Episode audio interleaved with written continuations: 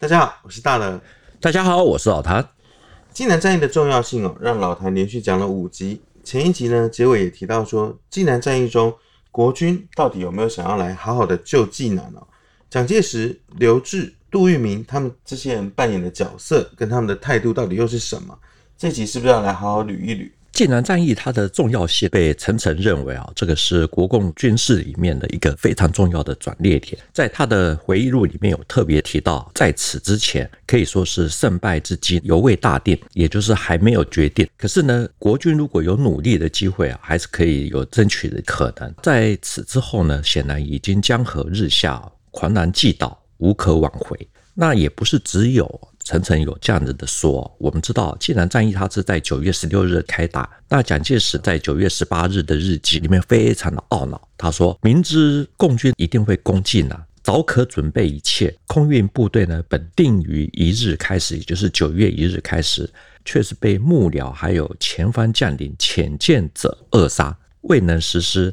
现在机场遭到炮击，无法空运，这都是我没有决心，才会误事至此。”过了几天呢，他讲的更白了，因为连续三天睡不好。八月底呢，已经计划要空运八十三师，却被参谋总长顾祝同等高级幕僚，还有前方的将领刘志、杜聿明给阻止，说是共军没有攻打大城市的企图，不如多留一个师在徐州，增强野战军的实力。等到真的有要攻打济南的企图，再空运也不迟。我那个时候呢，虽然想到宁可掘井，恐误战机，但是最后呢，还是给这些部下动摇了，准许他们慢一点缓运八十三师。现在因小失大，然后他的结论是，济南失陷呢，对外对内的关系太大，有损政府威信莫甚，政治外交经济啊会更为困难，军事尤其会更为劣势。所以校长在他自己的日记里面哦，检讨了一下，用字遣词说的是极其严重哦。对，其实呢，也不是只有国民党这样子认为啊，因为中共方面呢，比如说像是负责指挥东兵团还有西兵团的许世友，在他的回忆录里面也说，攻克济南是摧毁蒋介石啊固守中原体系的破产，也使得华东还有中原这两个野战军可以随时的转兵南下，把敌军也就是国军哈在长江以北聚歼。许世友的说法也呼应了这个陈诚的看法。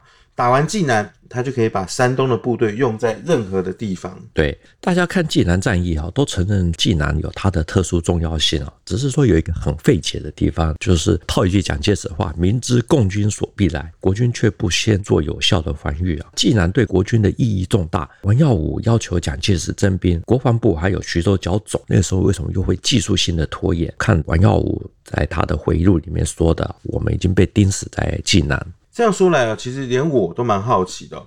国共在山东这个缠斗了三年多，最后就这样放生了济南。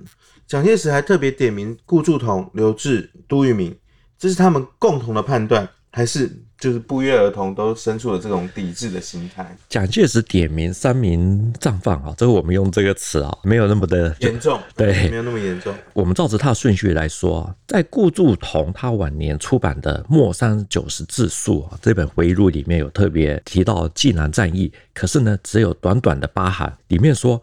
九月中呢，华野集结九个纵队，十一万人，开始进犯济南的外围。徐州剿总本来要计划以整八十三师空运，后来因故未果，这就提四个字，什么原因呢？他都没有说。总之呢，济南这一段啊，他的交代是非常的有限。会不会是这个顾祝同他不知道说校长其实有点名骂他了，所以他没有在自己的自传里面稍微替这段。历史上面辩解一下，其实老蒋如果没有公开骂他，私下一定也会念一念。顾祝同他个性比较温和一点啊，所以他的回忆录可能就对这段就算了，有苦难言。不过呢，在郭汝瑰回忆录里面呢，对于济南的这一段其实是说的比较详细一点。郭汝瑰说，军事会议在八月初结束，王耀武报告济南的局势。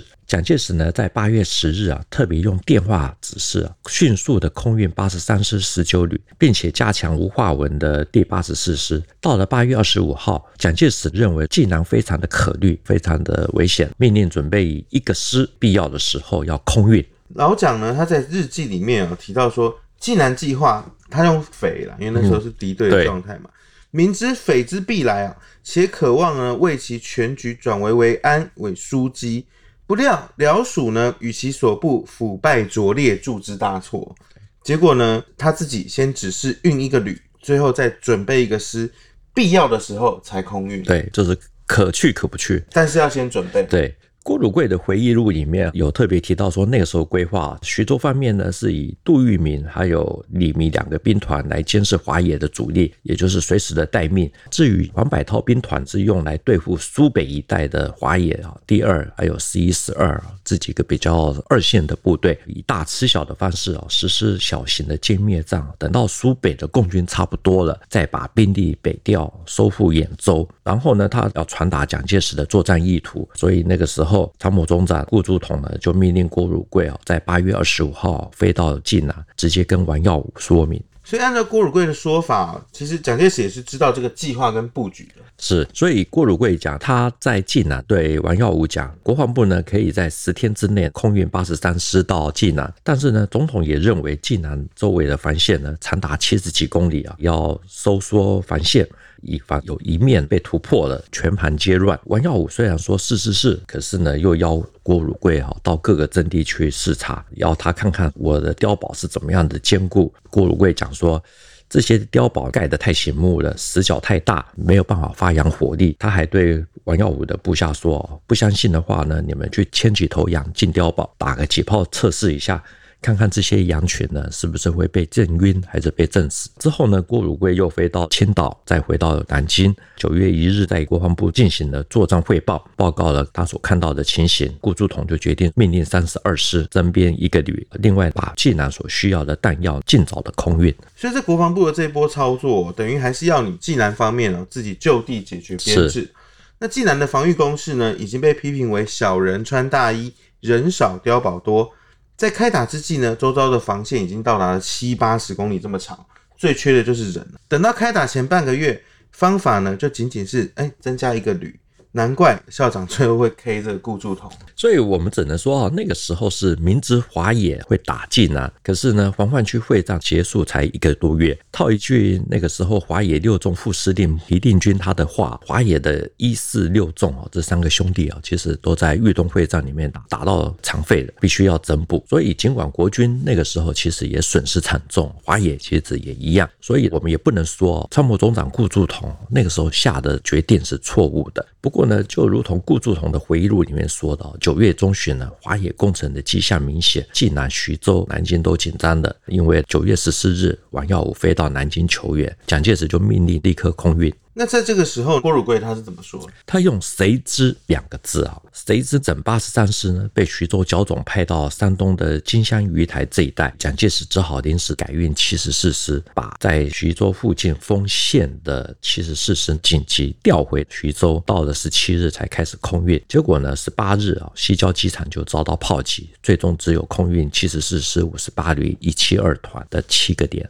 意思就是说，准备援济南的这个八十三师被调走了，对，没有放在徐州机场的附近准备着，不是这郭汝瑰下的这个指导棋哦，而且这还呼应了顾祝同很含蓄的说，空运整八十三师因故未果。对这句话的由来没有错啊，所以根据郭汝瑰他的说法，蒋介石他计划空运七十四师的时候，也同时命令徐州剿总派大军经过鲁西南向兖州、济南进发。所以十七日的时候，顾祝同那个时候特别约见了杜聿明，要他们十八日回到徐州指导作战。接下来，徐州剿总是采取什么样的动作？徐州剿总是在二十二日啊，急调第二兵团向北移动，黄百韬第七兵团呢由新安镇啊向徐州移动，再从鲁西南朝兖州出发。不过呢，竟然在九月二十四日就丢了，所以这些部队还没有进入到鲁西就撤回来。蒋介石在日记中哦骂了顾祝同、刘峙、杜聿明。老谭刚刚说的顾祝同的部分呢，我们就按照顺序啊。那徐州剿总司令刘志跟副司令杜聿明这两位被提到前方将领了，为什么会被骂？呃，要说刘志之前呢，我们要先说杜聿明的部分啊，会比较好了解那个时候的局势啊，也比较能够清楚他们是怎么想的。杜聿明呢，在他的《淮海战役始末》的这篇文章里面有特别提到，因为连年打败，军事局势呢越来越恶劣。他在一九四八年的春天呢，向蒋介石建议集中强大的机动兵团来吸引解放军攻击其中某一个据点，让他们久攻不下。等到攻击顿挫的时候，出动机动兵团进行决战。如果国军已经整补完成，而对方还没有发动攻势啊，我们也要争取主动发起攻势，寻求能够解放军的一部分击破，才有机会往回退势。一九四八年的下半年呢，蒋介石决定采用这个作战方针，只有守河南郑州。苏北的徐州，还有山东的济南，加强这三个地方的攻势，独立固守。徐州附近的其他的城市啊，随时都可以放弃，集中所有可以使用的力量，准备要跟解放军进行决战。这就属于我们之前有提到说中心开花的概念哦。哎，老谭前面有说过，徐州方面以杜聿明、李弥两个兵团监视华野的主力，随时待命。至于呢，黄百韬兵团呢，是用来对付苏北一带的华野部队。对。最重要的是，蒋介石也认可了这个方案，所以杜聿明这个方案呢，在获得蒋介石认可后，郭汝瑰那个时候也去济南跟王耀武宣达。那我们从郭汝贵的回忆里面也可以看得到，蒋介石是同意征兵，可是他又要王耀武把济南的防线收缩，不要搞得那么的大。所以呢，在他的心中，应该也不想要派出一个整编师到那个地方去，因为这个蒋介石他才是最终拍板的那个人嘛。对。对杜聿明来讲啊，他的策略其实很简单，就是只有留徐州、济南还有郑州，这是一个三角形。如果要吸引解放军攻击其中某一个据点，让他们久攻不下，其实我们来看杜聿明他的文字叙述啊，我觉得久攻不下是一个很重要的关键，也关系到为什么他不愿意立刻出兵援救济南。我们大会来讲啊，要让解放军久攻不下，等到攻击顿挫的时候，才出动机动兵团进行决战。所以，我们看地图啊，这个机动兵团或具有战斗力的野战军呢，它因为需要补给，离不开江南的补给，一定是以徐州为主，不可能摆在已经变成孤城的济南。顾祝同在九月一日也下令先给七十三师增补一个旅。这样子看的话，不能说他们是不对的。只是说，华野九月中旬要开始打济南的时候，我们刚刚有提到调动的部队其实都不在应该要支援的这个机场附近。对，所以杜聿明讲，一九四八年的九月底，在徐州附近的国军呢，虽然已经整补完毕，济南的守军却被解放军全部围歼。可以说，蒋介石的重点防御计划已经被击破。难怪啊，蒋介石会说援军呢没有及时的空运过去哦，济南丢了。是被浅见的这个前方将领给害的。对，对我们还是得讲，这不能说完全的是浅见，因为呢，在一九四七年二月莱芜战役，国军损失五万人，那个时候王耀武就已经建议蒋介石放弃济南。那到了一九四八年五月的潍县战役，一年多的时间，他又损失了十几万的兵力。虽然说不是完全都是王耀武的责任啊，可是呢，他已经知道兵力不足，又过于分散，容易被击破，所以尽量希望能够收缩兵力，把济南城内剩下的十多万的守军南撤。所以他去了南京见了老蒋，结果被老蒋说你的格局不够。不过呢，我们从事后诸葛的角度来看。放弃济南呢，保存兵力啊，或许是一个比较好的一个方式，因为呢，美军那个时候也是这样子认为。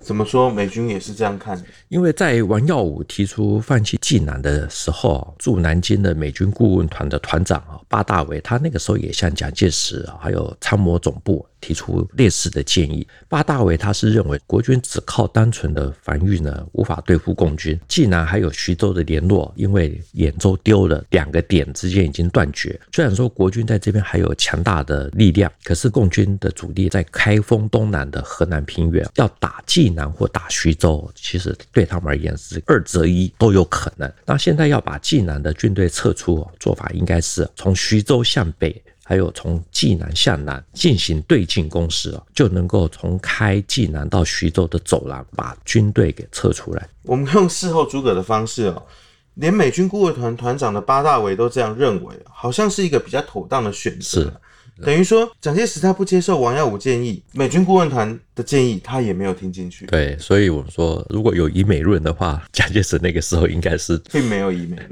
好，我们不讨论这个。呃，八大伟他还讲，九月十四日，虽然济南被包围，国防部的第三厅说会空运一个师到济南，他对这个计划呢强烈的反对，因为呢这座城市已经失陷了，现在空运等于让国军多损失一个师而已。他用强烈反对哦，老美就是这么简单粗暴直接讲出来。八大伟他还说，有一个师已经由千岛空运过去了，其实是一个旅了。他还建议国府呢，与其在空运军队，宁可把济南的守军空运出来。我是不知道八大伟他的建议到底有影响多大，可是我是相信哈，杜聿明他一定有类似的想法，所以在此时此刻哦，如果空运部队到济南，绝对就等于是送人头。所以呢。对空运这件事啊，他一直都不很积极。美军顾问团反对，杜聿明呢，他也不积极。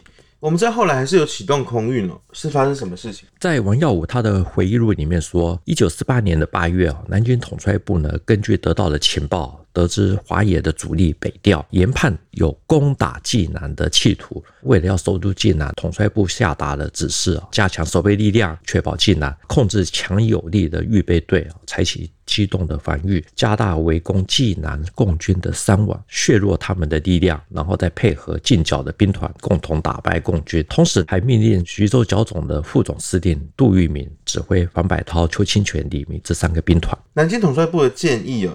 几乎就等于是杜聿明的建议，没有错。先让共军久攻不下，发兵援助。难怪杜聿明会说，一九四八年下半年，蒋介石是决定采取他这样的作战方针。所以杜聿明他奉旨是啊，飞到济南跟王耀武开会。王耀武就趁机说，要守住济南，必须要空运整编第七十四师，或者是整编八十三师，或者呢，他没有把握可以久守。可是杜聿明却强硬的回答说。只要加强攻势哦，不增加兵力啊，济南一样可以守。如果守不住，再增加部队也守不住。所以呢，我不同意增加部队。如果真的打起来，只要你们能够守十五天，我指挥的部队一定可以到达济南，解你们的围。我不同意再增加部队。对，等于是蒋介石日记里面痛骂让济南丢掉的这三个战犯哦，最大咖的竟然是杜聿明。这样看来呢？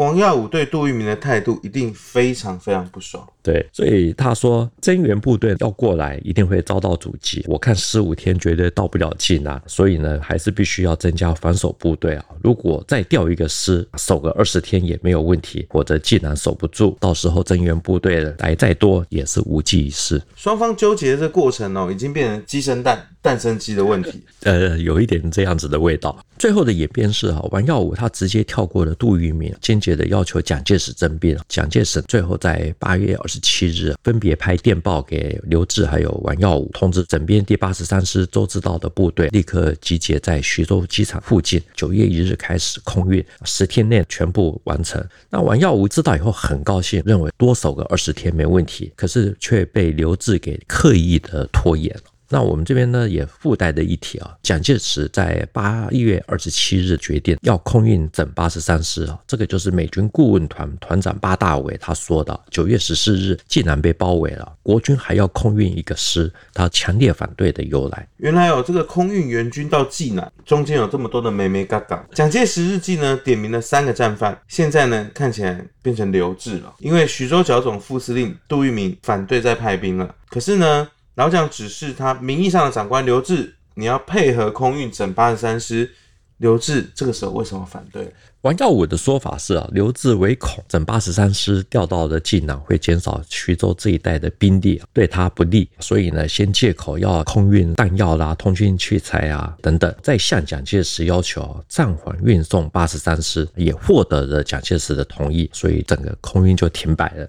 因此，实际最后只有空运八十三师十九旅。这空运的相关过程呢，我们在之前七十四师最后高光还有兄弟部队这边都有提到，有兴趣的朋友可以过去看看。那我也蛮好奇的，刘志呢到底是怎么想？真的是如同王耀武说，怕抽走一个师会危及徐州安全？老实说哦，这是一个有点小复杂的问题啊。我这一集没有时间细查，那只能用现有的资料。根据刘志公子他出版的《高级传令兵》啊，刘志的日记在七月十号有提到，豫东大捷啊，我部损失就是国军损失太大，得不偿失，而且华野已经分窜啊，可是战斗力并没有完全的消失。山东中部、江苏北部的共军比之前更加强大。过了一个星期哦，刘志又说，兖州丢失，山东共军的势力更强，而且还可以从鲁西重新进入到防范区。实在是可惜。刘志的日记说到，山东、苏北的共军比之前更加壮大了。美军顾问团团长巴大维也说，共军主力在开封东南的河南平原一带，要打济南、打徐州都是有可能的。对，两者的看法其实是不谋而合。我们看地图就知道，徐州位在江苏的西北部，紧靠着鲁东南，还有河南东部啊，什么安徽大陆这边的资料说，那个时候解放军为了要打济南，还派出了一些不是说特别大的部队，还有游击队什么的，就靠近徐州，借此来迷惑国军。所以这是要干扰国军的判断吗？还是真的有其他的战略意图？的确是干扰国军的判断。台湾早年有一本书呢，叫做《徐州八县抗战剿匪纪要》，蛮厚的一本。这本呢是在讲徐州附近八个县市，什么沛县啊、丰县啊等等啊。里面有提到，就是防范区会战在一九四八年七月结束。它里面的用词是：共军立刻想要占据徐州，策略是肃清徐州的外围。八月多的时候，华野大概有两万多人从宿县而来，攻击睢宁县的县城，这里算是徐东地区，最后并没有成功。竟然还有这一段呢、没想到刘志呢，其实也没有特别虚报敌情。徐州呢，这里算是四省交界处。前面一开始也有提到说，国军的规划是用两个兵团监视华野主力，黄百韬兵团是用来对付苏北一带的华野二、十一、十二纵队的袭击哦。对，用大吃小的方式实行围歼战，是不是也跟刘志的这个判断有关系？的确是有关系啊，因为苏北这一带也是国共争夺的焦点啊。我们之后会讲。比如说像是詹宁虎的七十四军啊，反正很多的名将在这里跟新四军或之后的华野打过，很多名将都在这边打过，听起来就是很有故事的。我们这一集提到，比如说像是被蒋介石点名的顾祝同，他就是江苏涟水人。那涟水是苏北的重镇，詹宁府的七十四军呢，那个时候也曾经在这边两度跟华野较量过，而且战斗呢，其实是非常的惨烈。老谭又默默绕回到当时国军的这个参谋总长顾祝同，是因为我们这集的时间快到了吗？我们是有始有终的。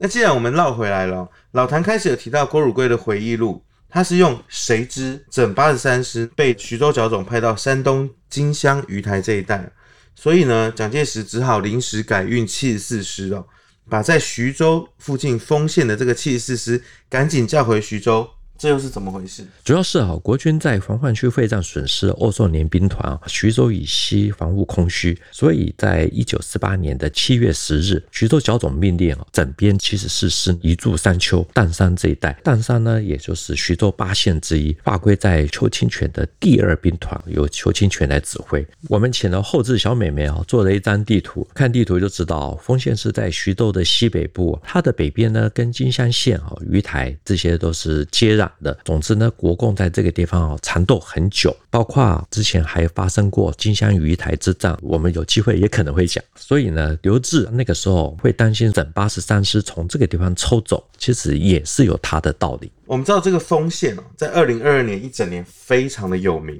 如果不是这样呢，其实我们还不知道说国共在这边其实也也有过一段的纠缠，主要是在金乡鱼台那边最多。总之呢，在顾祝同、刘志啊、杜聿明他们都各有各的考虑之下，刘志是以徐州地区为优先，那杜聿明呢是反对继续的送人头，大家都各有盘算。到了九月十九日，邱清泉第二兵团奉命驰援，那由徐州的砀山这个地方出发，可是呢又遇到了秋雨绵绵，根据说法呢是因为道路泥泞，辎重车辆没办法走得快，华野的八纵又沿途阻击。等于说，第二兵团一天只有前进十几公里，到了九月二十六日，到达了朝鲜以北，就接获了徐州剿总的通知，晋南确定丢了，因此第二兵团迅速撤回到山丘。我们知道济南到徐州大概有三百公里的路程哦，照它的正常行军速度啊，大概可以走上二十公里一天。是，那如果沿途又有一些共军的阻击哦，难怪王耀武说十五天你肯定到不了。对，所以我们看这一段哈，其实大家都知道济南守不住，救援也显得不太必要。围城里里外外的人呢，其实大家都心里明白，包括王耀武，更何况他又是一个聪明人。所以在二十四日上午十一点啊，他看到局势已经绝望了，就从大名府北基阁这一带通过了地道出去。要离开之前呢，他打电话给第二绥区的参谋长啊罗新礼，他说情势困难，各自珍重。罗新礼在他的回忆文里面有提到，他从电话里面听到王耀武的语气啊，心里估计可能是逃走或躲藏。此时此刻的他。心里也很矛盾，既怕死又爱面子。他是在神府大楼地下室，他最后就跟现场的一些文职人员讲说，能逃就逃，又分别打电话给守城的，比如说像曹振铎啊这些师长，说王先生已经走了，你们各自想办法吧。最后他拿出了许多的罐头食品，叫身旁的一些人一起吃，在场的人呢都愁眉苦脸，一片末日景象。听起来这个心理哦，已经崩溃到了极点，也蛮荒谬。其实荒谬也不是只有在济南城内，也包括了整个空运决策的过程。总结来说呢，整个济南战役啊，在国军的这个战场态势就是：我要的你不给，你给我的又不多，要固守待援呢，守的兵力也不足够，是，还有援军都在路上，但也仅止于在路上。至于高层的检讨呢，老谭花了一集的时间做整理哦，希望好朋友们大家也可以来多多留言，分享大家的看法。那我们今天的节目呢，就到这边。谈兵读新闻与历史汇流处军事是故事的主战场，只取一瓢饮，结合军事历史跟人文的节目，除了在 YouTube 上面给我们观看之外，欢迎大家在底下留言跟我们交流，也能使用 Podcast 收听哦。欢迎听众呢能够到 Apple Podcast 上面给我们留言跟五颗星的评价。再次谢谢老潘，谢谢大家，我们下周见喽，拜拜，拜拜。